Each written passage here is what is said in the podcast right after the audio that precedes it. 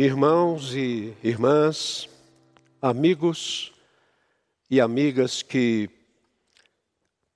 assistem à transmissão desse culto da Igreja Presbiteriana de Vila Mariana, nada, absolutamente nada, poderá nos separar do amor de Deus em Cristo Jesus. Eu louvo ao Senhor nessa manhã, quando nós estamos juntos para louvar o nosso Deus. Muito feliz por retornar depois de um período, menos de 30 dias, mas muito triste por ver a igreja ainda do jeito que está. Para aqueles que estão aí nos assistindo, a nossa equipe composta de no máximo oito pessoas, quando nós, num momento como esse, estamos com a igreja totalmente repleta, mais de 400 pessoas. Mas temos a convicção de que muito mais muito mais pessoas estão podendo acompanhar esse momento que para nós é um dos mais importantes da semana.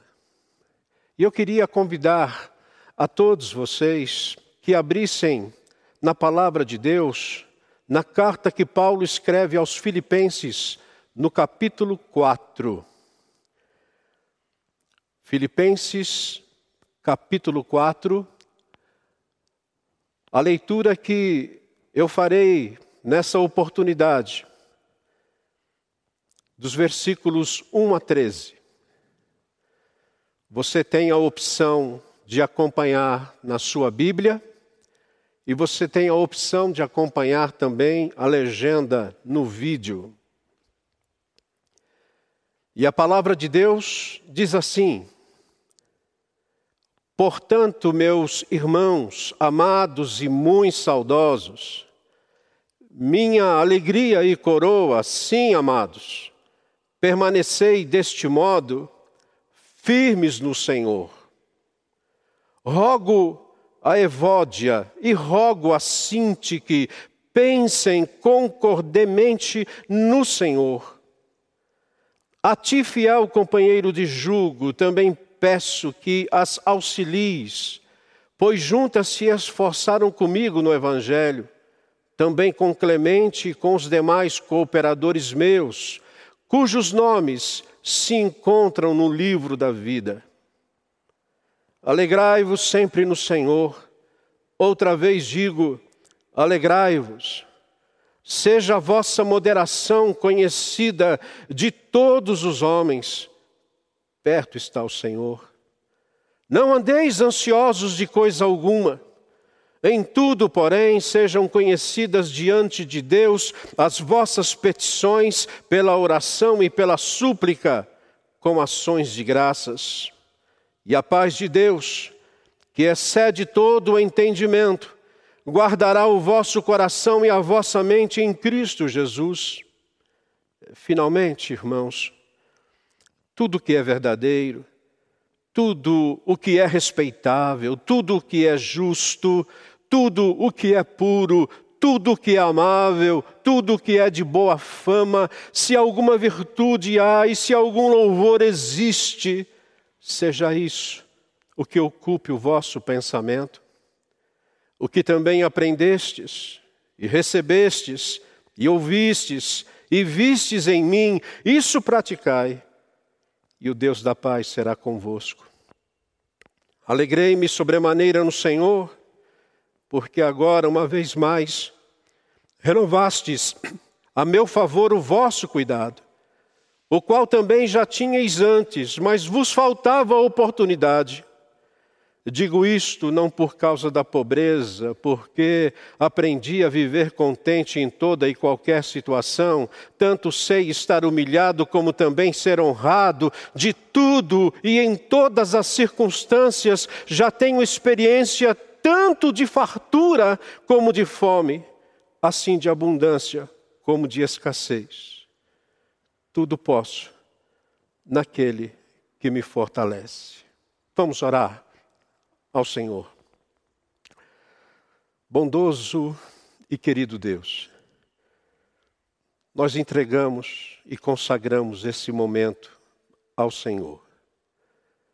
Que a tua palavra venha alcançar o objetivo que o Senhor mesmo colocou no meu coração nesta semana, para compartilhar com aqueles que agora, hoje ou em outra oportunidade vão ouvir essa mensagem. Eu quero buscar, Senhor, a tua glória. E eu peço a Deus que o Senhor me use, apesar de mim, para isso. Em nome do Senhor Jesus. Amém. Eu quero iniciar essa mensagem partindo, primeiramente, de, de dois pressupostos.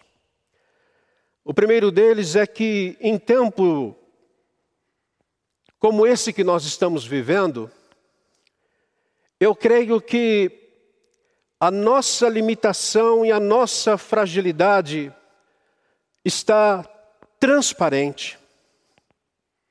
Eu e você estamos realmente como presos. E mais, desamparados. Nós temos orado a Deus e pedido para que é, não fiquemos, nem nós, nem nossos familiares, nem nossos amigos, que não fiquemos doentes nesse momento, porque não há condições hoje, infelizmente, de hospitais nos receberem. Mas existe também aquele sentimento de desamparo e não há como negar que nós estamos vivendo um desamparo político na nossa nação. Portanto, essa minha primeira suposição é que por nós mesmos nós não podemos mudar quase nada. Mas existe uma segunda suposição que é importante eu deixar muito claro no início dessa palavra, que é o tempo didático que eu e você temos tido a oportunidade de compreender, de experimentar como o Evangelho pode fazer diferença no momento de pandemia como esse. Isso porque o que nos traz a esperança é o Evangelho é a palavra de Deus. É uma vida cristã comprometida, e é, é por isso que o apóstolo Paulo mesmo disse, no momento tão delicado e difícil que ele estava passando, ele afirmou: Eu posso todas as coisas naquele que me infunde poder. Eu posso todas as coisas naquele que me fortalece. Portanto, eu creio que a quarentena, que devia ser de fato um momento de quietude, um momento de quebrantamento, afinal, no mundo, quase 200 mil pessoas já morreram, e no Brasil, esse número já passou de 4 mil. E o que é mais triste, todos esses mortos eles não podem sequer serem velados. A quarentena tem mostrado os panelaços, e os panelaços que indicam muito mais indignação do que oposição. Essa quarentena tem mostrado os merecidos aplausos que honram todos os profissionais que estão na linha de frente, apesar de alguns desses heróis estarem tombando e a maioria deles estarem no limite. Essa quarentena, principalmente para nós que estamos num grande centro como São Paulo, ou Rio de Janeiro, ou Belo Horizonte, ou Fortaleza, ou Manaus, ainda tem despertado medo na vida das pessoas. O medo de sair, o medo de pegar a doença, tudo isso ainda continua. Mas esse tempo também tem mostrado que um dia isso vai acabar e que as saudades que brotam no nosso coração de abraçar, de beijar, de falar pelos cotovelos, não de ficar tocando nas pessoas, o tempo de festejar está às portas. Ele vai chegar. No entanto, tudo está apontando para muitas mudanças que vão acontecer. O, o mundo não será igual depois dessa pandemia. Eu diria para você, e eu preciso aqui é, tentar equilibrar um pouco de seriedade e um pouco também de riso, até, para que essa mensagem não seja tão pesada. Mas eu diria para você que shows vão mudar. Eu fui criado num ambiente e aqui me permita falar mais de perto para você agora, aqui nessa câmera. Eu fui criado num ambiente muito puritano, aonde tudo o que não era da igreja era pecado. Então, por exemplo, eu nunca fui a um show. Um show que eu digo fora da igreja.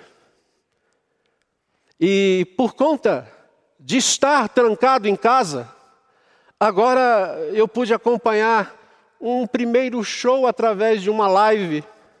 E eu sei que aquilo que eu vou falar agora vai me render muito durante a semana, mas eu quero dizer para você que eu gostei muito de Sandy Júnior. Foi muito legal. Assisti com a minha família, coisa que eu nunca fiz na vida. Mas para você não ficar aí olhando para mim dizendo: É, pastor, está caindo agora na farra. Eu assisti também, na última sexta-feira, a live do Baruque. Só que quando eu vi o comparativo, meu Deus, Sandy Júnior, 2 milhões e 500 mil acessos. E quando eu pensei que o Baruque, haja vista esse mundo, esse Brasil evangélico, não chegou a 30 mil acessos. E eu percebi que faltou alguma coisa é, no, na live de Sandy Júnior e faltou também alguma coisa na live do Baruch, apesar de ele é, convidar alguns que pudessem levantar ali a presença das pessoas na internet. E por conta disso eu fiz a minha opção de continuar acompanhando diariamente o IPVM no lar, que tem sido uma bênção para mim e eu tenho certeza também para vocês. Mas eu quero dizer, tudo isso vai mudar.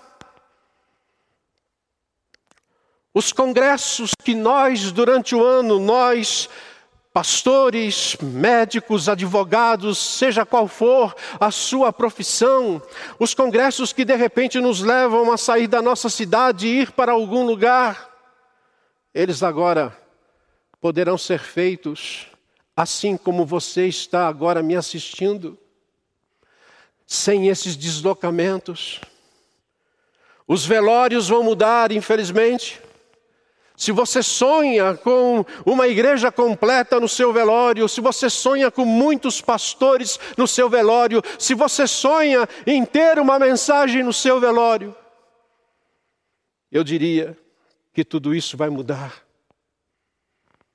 Os enterros vão mudar, os cumprimentos vão mudar, empresas vão mudar. E eu quero dizer ainda, que pessoas, igrejas, precisam mudar. Portanto, esse é um tempo especial para pensarmos e refletirmos em mudanças. É por isso que o apóstolo Paulo, nesse texto que nós lemos, ele, ele chama para si o compromisso e ele chama para si a responsabilidade para aqueles que jogam futebol. Ele diz: joguem a bola para mim. E ele diz no versículo 9: O que também aprendestes e recebestes e ouvistes e vistes em mim, isso praticai, e o Deus da paz será convosco. E é baseado naquilo que nós podemos ler nesta carta aos Filipenses e na condição que estava o apóstolo naquele momento, é que nós entendemos que nesse capítulo 4 nós temos conselhos, conselhos de um prisioneiro, e esse é o tema de nossa mensagem. Isso me fez lembrar nessa semana, ao ler Filipenses e ao ler especialmente este capítulo, que muitos de nós têm errado ao dizer que quarentena é uma prisão. Não, a nossa quarentena não é uma prisão. Prisão é aquilo que o apóstolo Paulo enfrentou na sua vida. Aliás, ele a enfrentou pelo menos por quatro ocasiões. Uma certa feita em Mateus capítulo 20, eh, em Atos capítulo 23, desculpem, o apóstolo Paulo estava em Jerusalém e por causa do seu compromisso com o evangelho, ele foi preso ali em Jerusalém. E queriam matá-lo.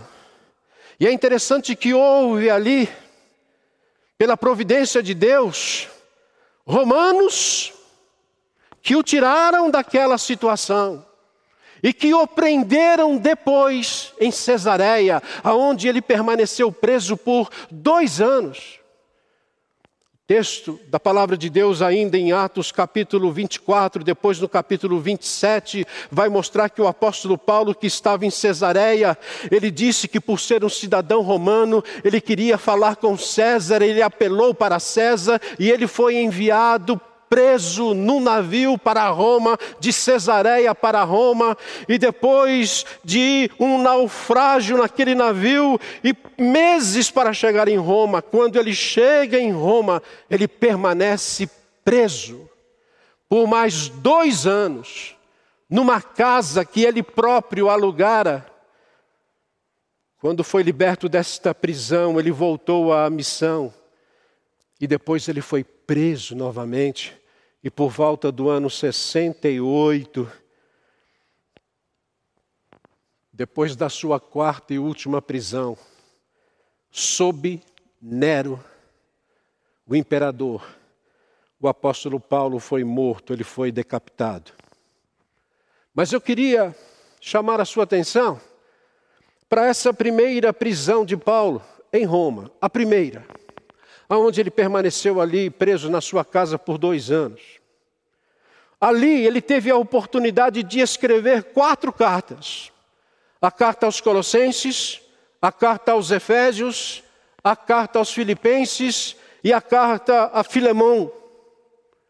Portanto, durante esse tempo, ele permaneceu ativo, ele não parou, ele não ficou ali como que se tivesse realmente preso naquelas cadeias e não fizesse nada, ao contrário, ele foi um homem que produziu, ele teve pessoas que puderam visitá-lo, ele aconselhou, ele ensinou, ele escreveu, ele pregou o Evangelho. É por isso que nós temos a, a figura deste homem para dar a mim e a você conselhos práticos para todos aqueles que precisam e querem ter a sua vida transformada. O primeiro conselho que eu gostaria de deixar para nós nesta mensagem, com base no texto de Filipenses 4, é um conselho que tem a ver com o foco. E nesse sentido, esse prisioneiro, Paulo diz: olhe para a vitória que está além da crise.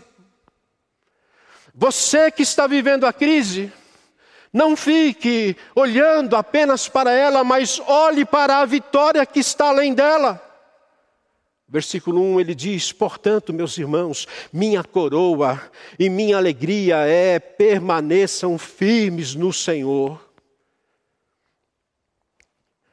A igreja de Filipos não estava enfrentando uma pandemia de coronavírus. Não.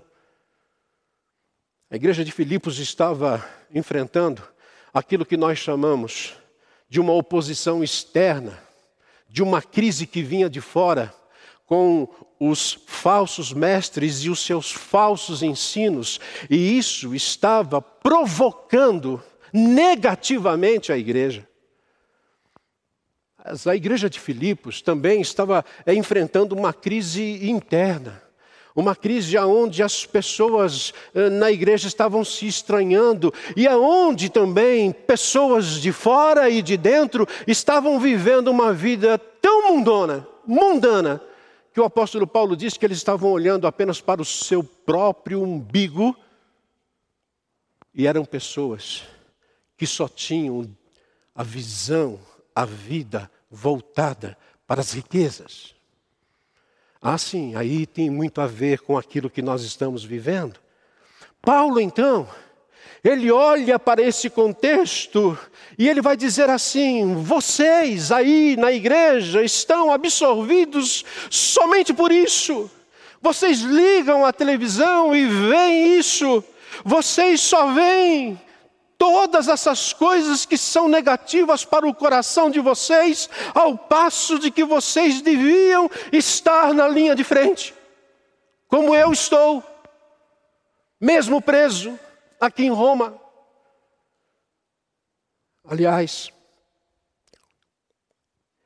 esse termo, permaneçam firmes no Senhor, do grego, a ideia é, daquele soldado que ia para a guerra e permanecia na linha de frente, sabendo que a qualquer momento ele podia morrer. É isso que o apóstolo Paulo está falando. Nós podemos a qualquer momento morrer. Mas a nossa visão ela deve estar para uma vitória que está além desse momento, que está além dessa pandemia, que está além dessas adversidades. E é nesse sentido que eu entendo que a Covid-19 ou o Covid-19 deveria mostrar não apenas alguns cuidados básicos que vieram para ficar, lavar as mãos, colocar uma máscara, cuidado no cumprimentar as pessoas, ela deveria mostrar também a nós o desejo de algo que está além, pelo que nós devemos viver. Nós precisamos estar atentos a isso.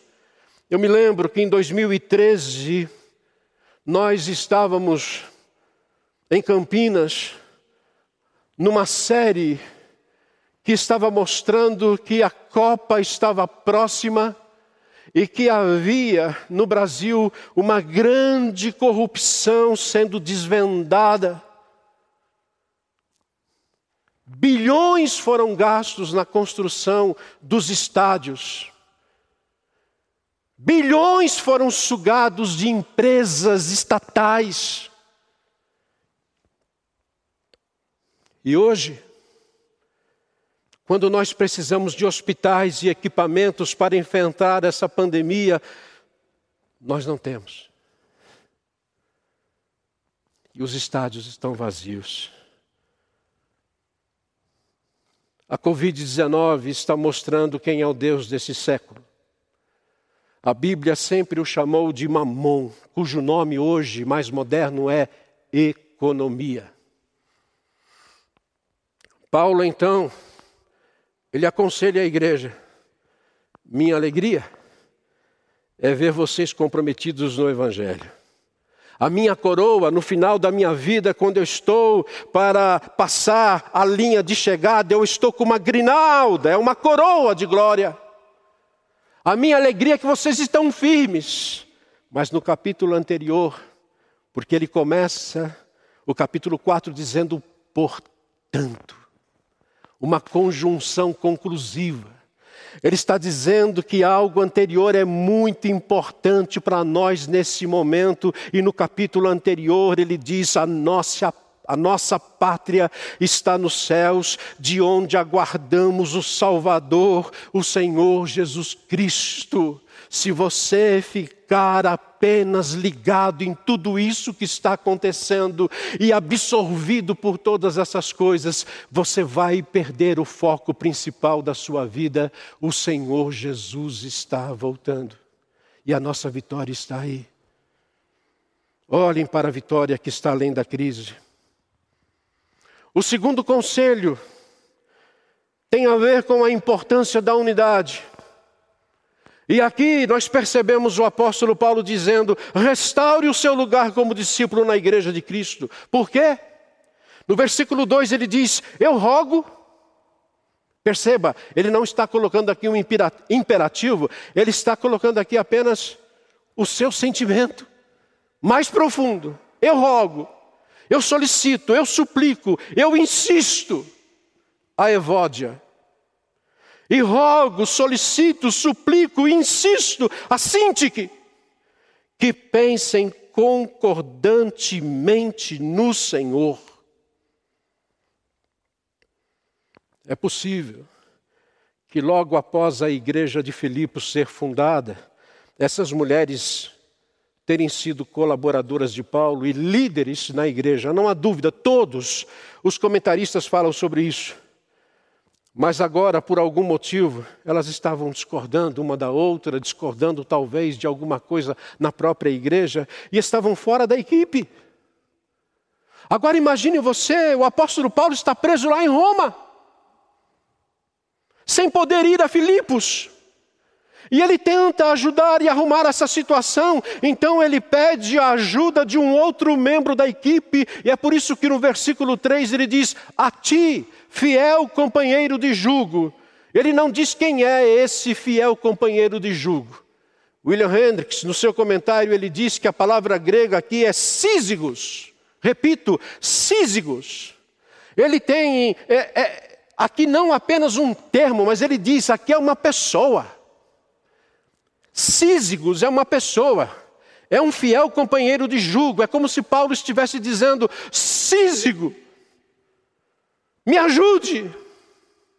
Essas mulheres são preciosas, elas precisam, elas precisam voltar à equipe, elas precisam ser restauradas. Sabe o que eu tenho visto nesse tempo de quarentena? Eu tenho visto e estou há pouco tempo na igreja, mas eu percebo que há muitos sísigos trabalhando, se esforçando, mesmo remotamente, mesmo virtualmente. Mas eu tenho percebido também que há muita gente boa, muita gente boa, representadas por Evódia e Sinti, que, que por algum momento estão fora.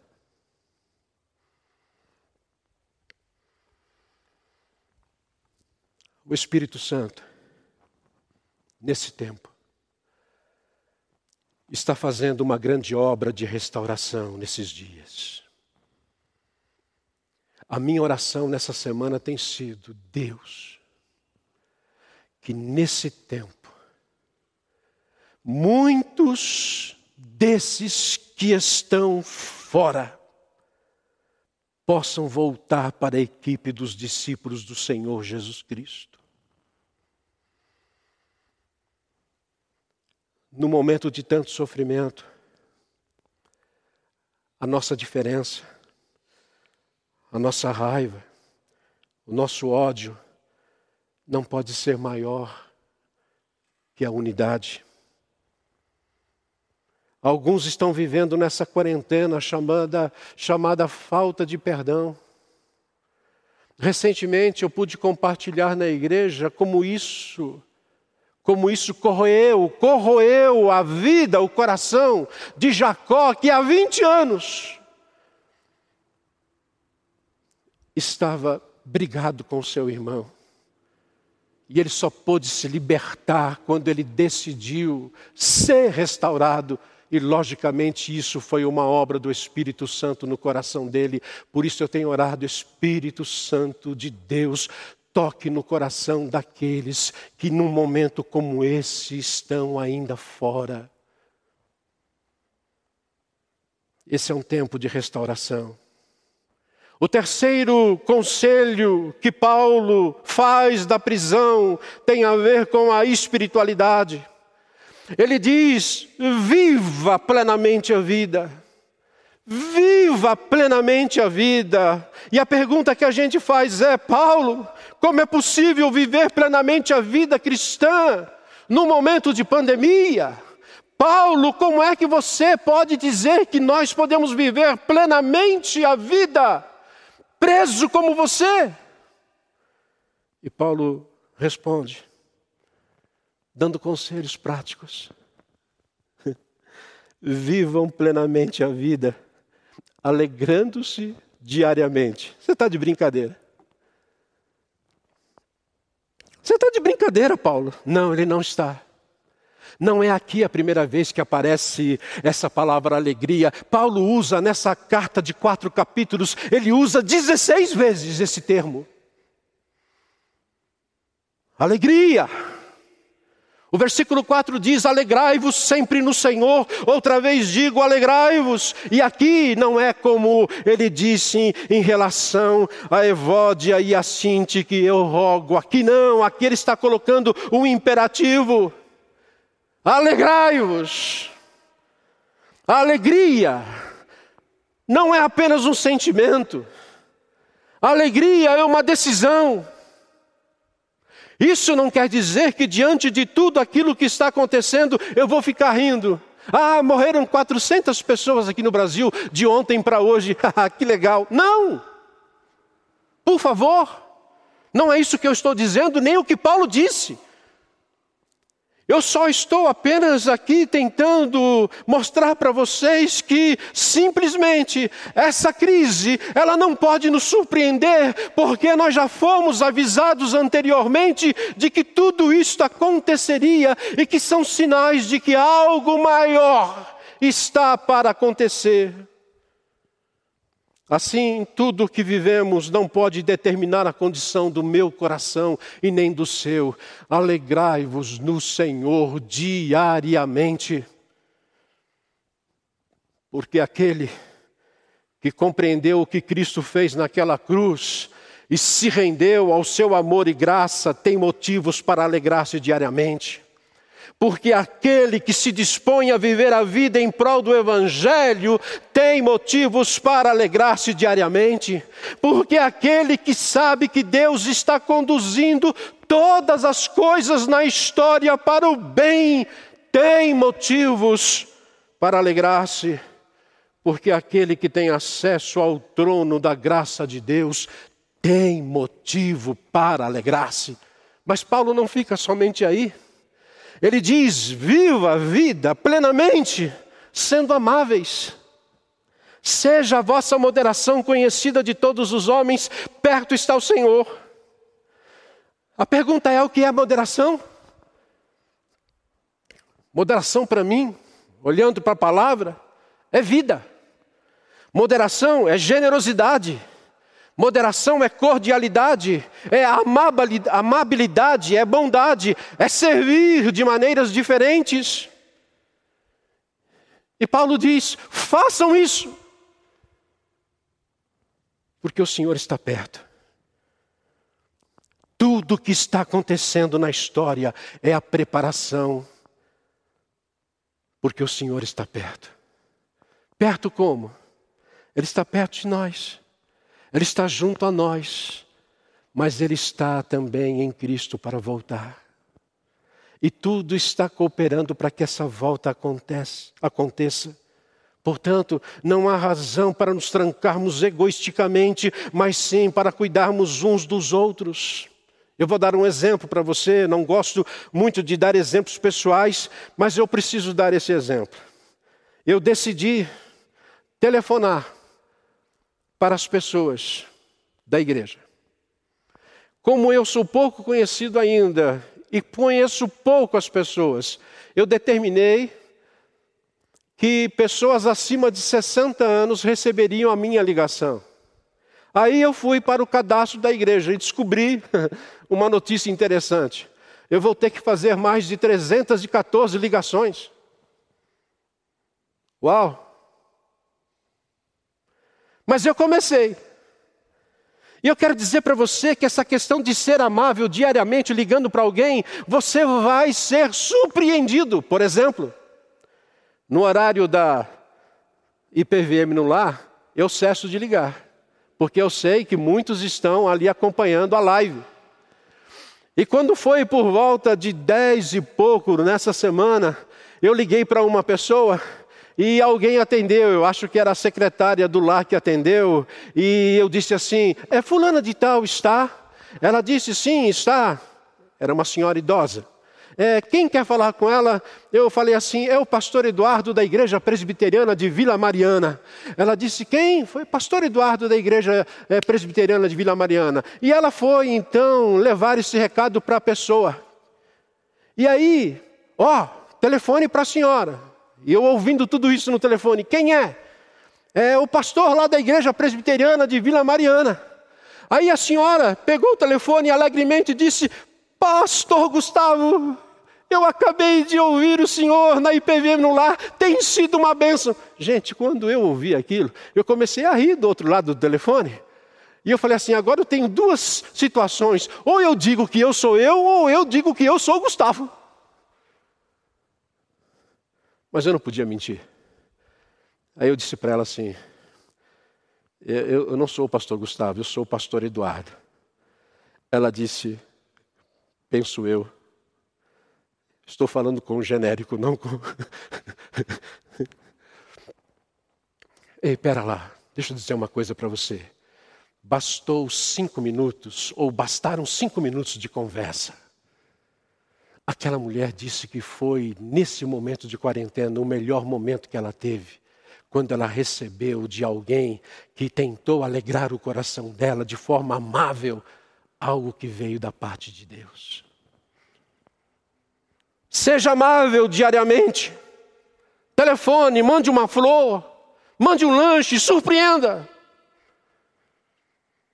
Mas Paulo diz: viva plenamente a vida orando diariamente. Por quê? No versículo 6 ele diz: Não andeis ansiosos, ansiedade é o mal do século. Não andeis ansiosos de coisa alguma, em tudo, porém, sejam conhecidas diante de Deus as vossas petições pela oração e pela súplica com ações de graça. Em outras palavras, o apóstolo Paulo o prisioneiro que está trazendo para nós alguns conselhos interessantíssimos. Ele diz que o remédio para inquietação, o remédio para ansiedade, o remédio para quem está vivendo na quarentena é a oração. É quando você reconhece que você não está sozinho ali.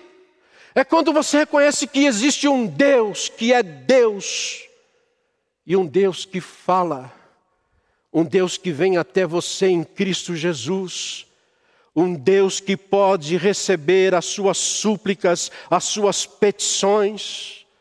E eu diria, em nome do Senhor Jesus, este é o momento de nós orarmos como igreja, este é o momento para você que talvez não seja da igreja, buscar a Deus em oração, voltando para aqueles que são da igreja. Esse é um tempo para nós suplicarmos juntos, esse é um tempo para nós ficarmos realmente saudosos uns dos outros, mas logo, logo nós daremos ações de graça juntos, porque é isso que o apóstolo Paulo está dizendo.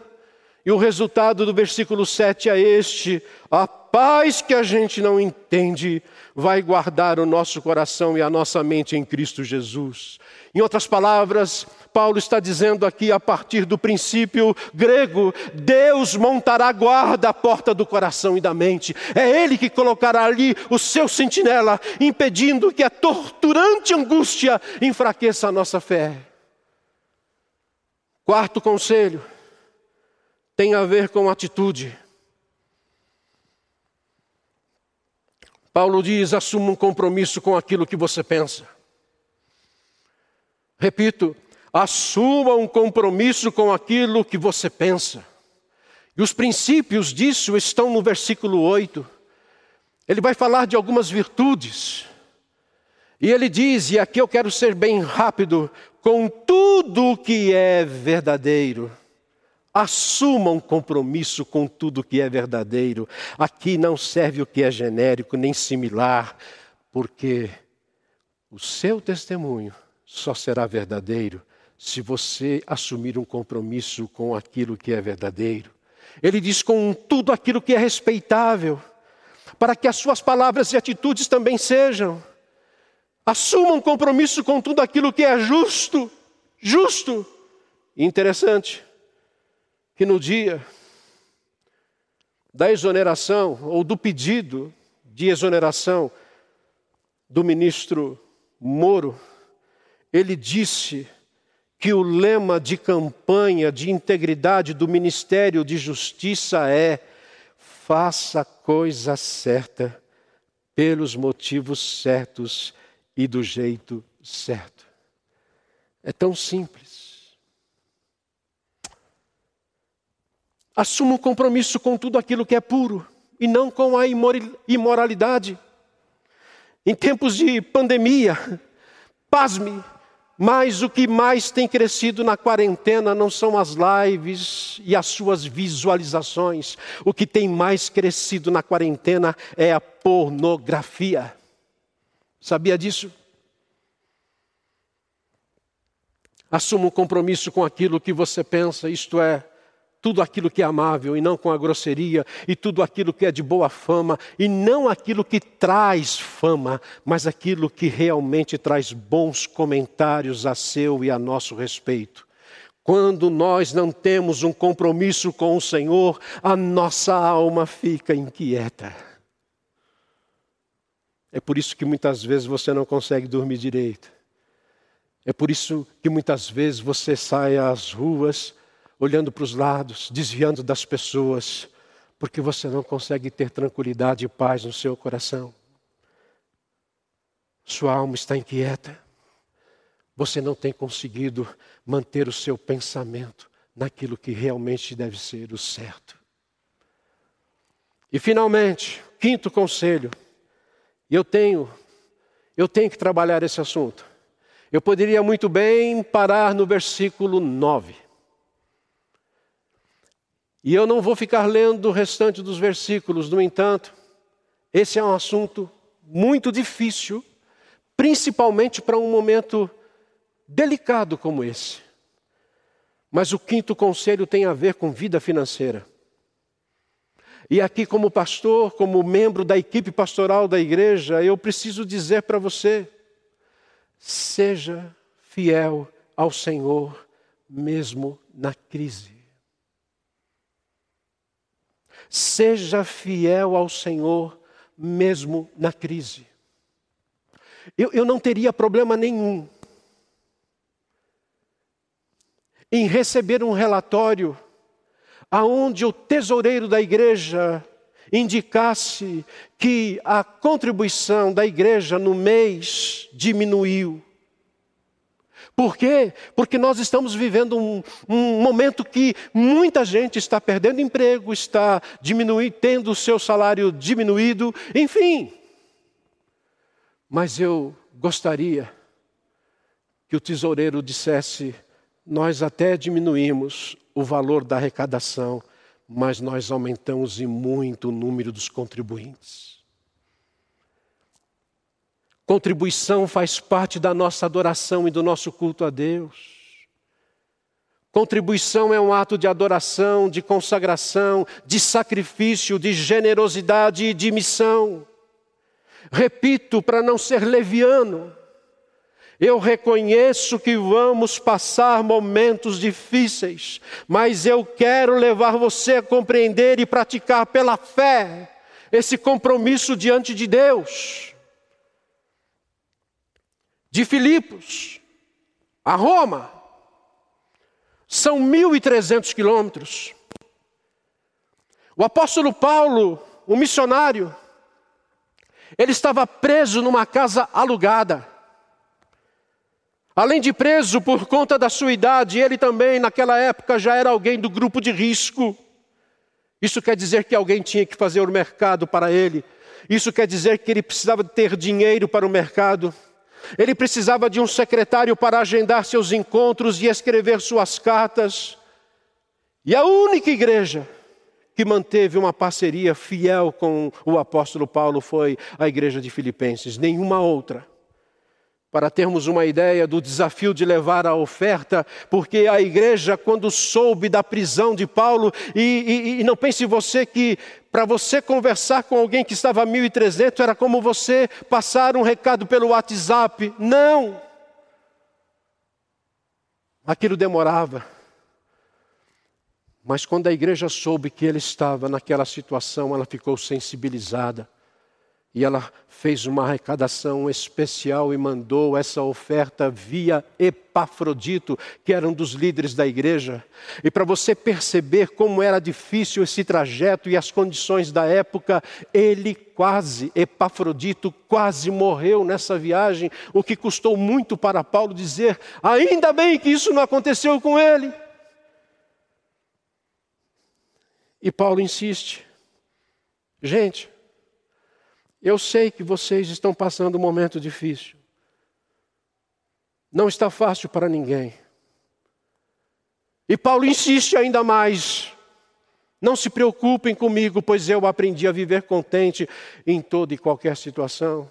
Gente, eu sei o que é estar humilhado, mas sei também o que é ser honrado. Eu tenho experiência de fartura, como tenho experiência de fome, de abundância, como de escassez. Tudo posso naquele que me fortalece. Gente, não se preocupem comigo.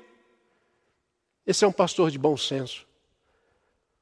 Mas a igreja é uma igreja que sabe que no momento como esse, de crise, ela precisa ser fiel ao Senhor.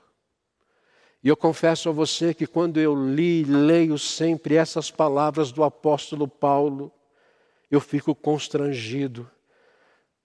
E talvez você, porque a maioria de nós não sabe o que é viver isso. Não sabe o que é viver uma prisão como ele viveu, não sabe o que é viver uma escassez, não sabe o que é viver fome, mesmo em meio à pandemia.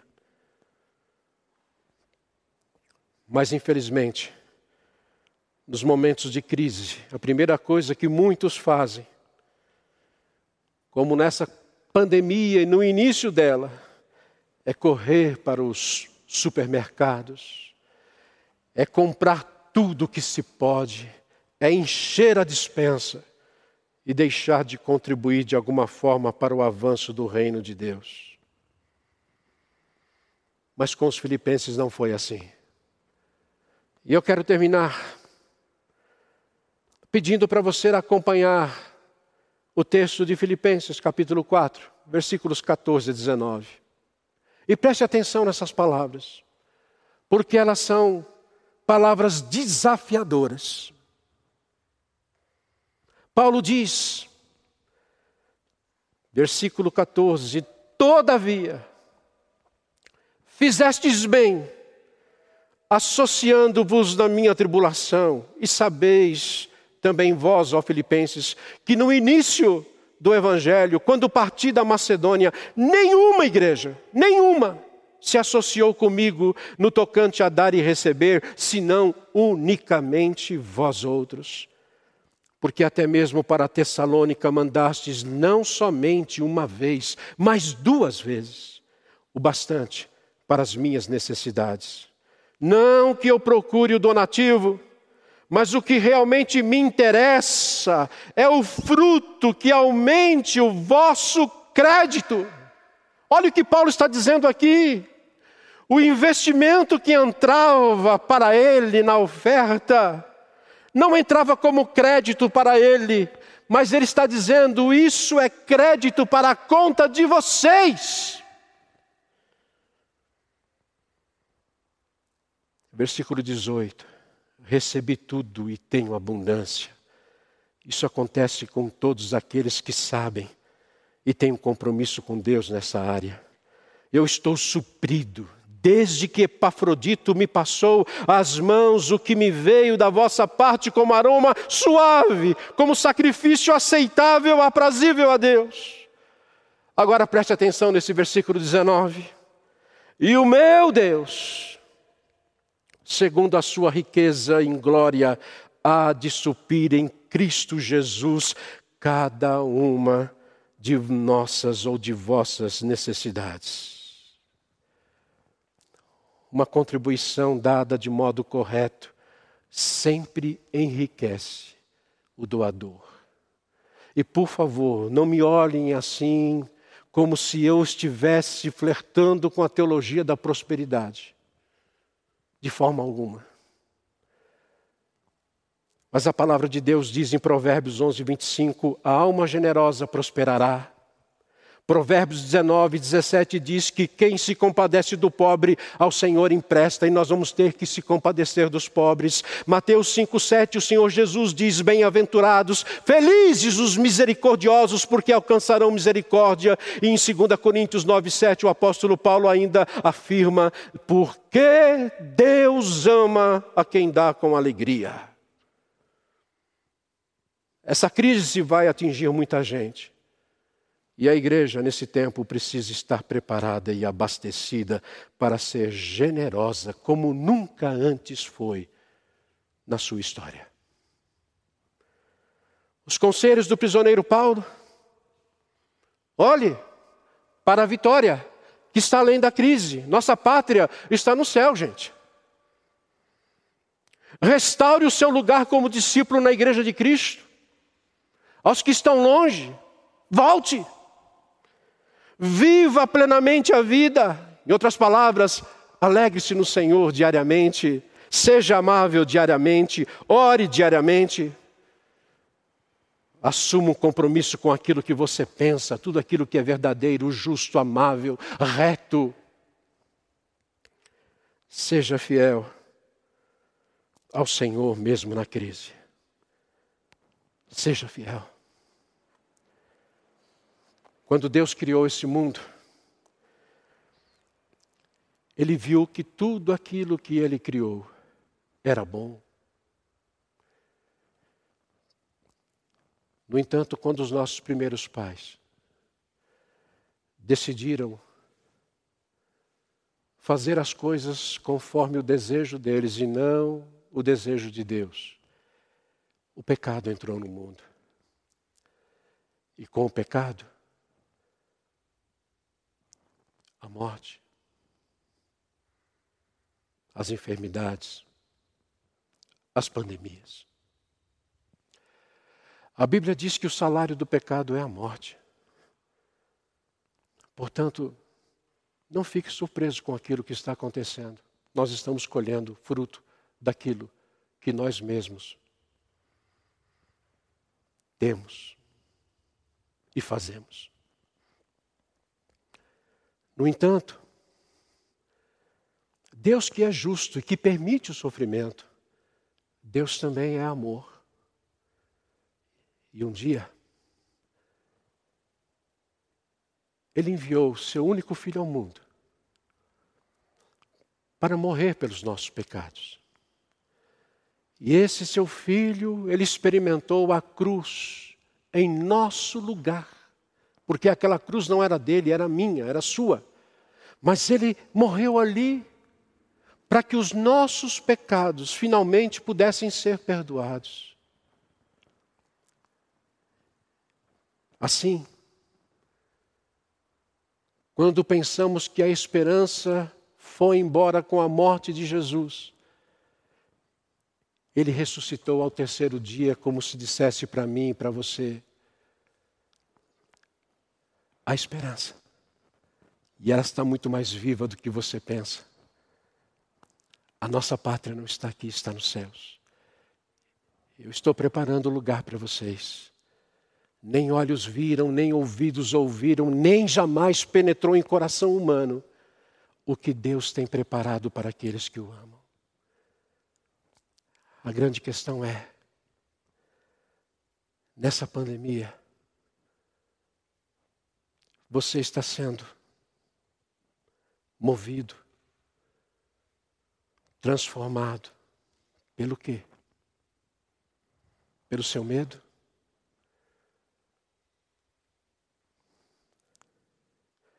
Ou você, nessa oportunidade,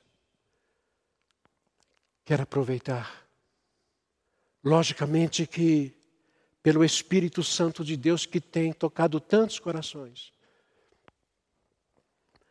de você voltar-se, ficar na presença de Jesus. Porque Paulo disse: Eu posso todas as coisas naquele que me infunde poder, naquele que me fortalece. Jesus está ao nosso lado, Ele está vivo. E Ele quer chamar você a mim para participar desse povo, desse povo, e dizer que tudo aquilo que nós estamos vivendo agora é uma grande oportunidade de uma grande mudança. Foi pago um alto preço para que juntos vivêssemos para Ele. Em nome de Jesus é que eu falo.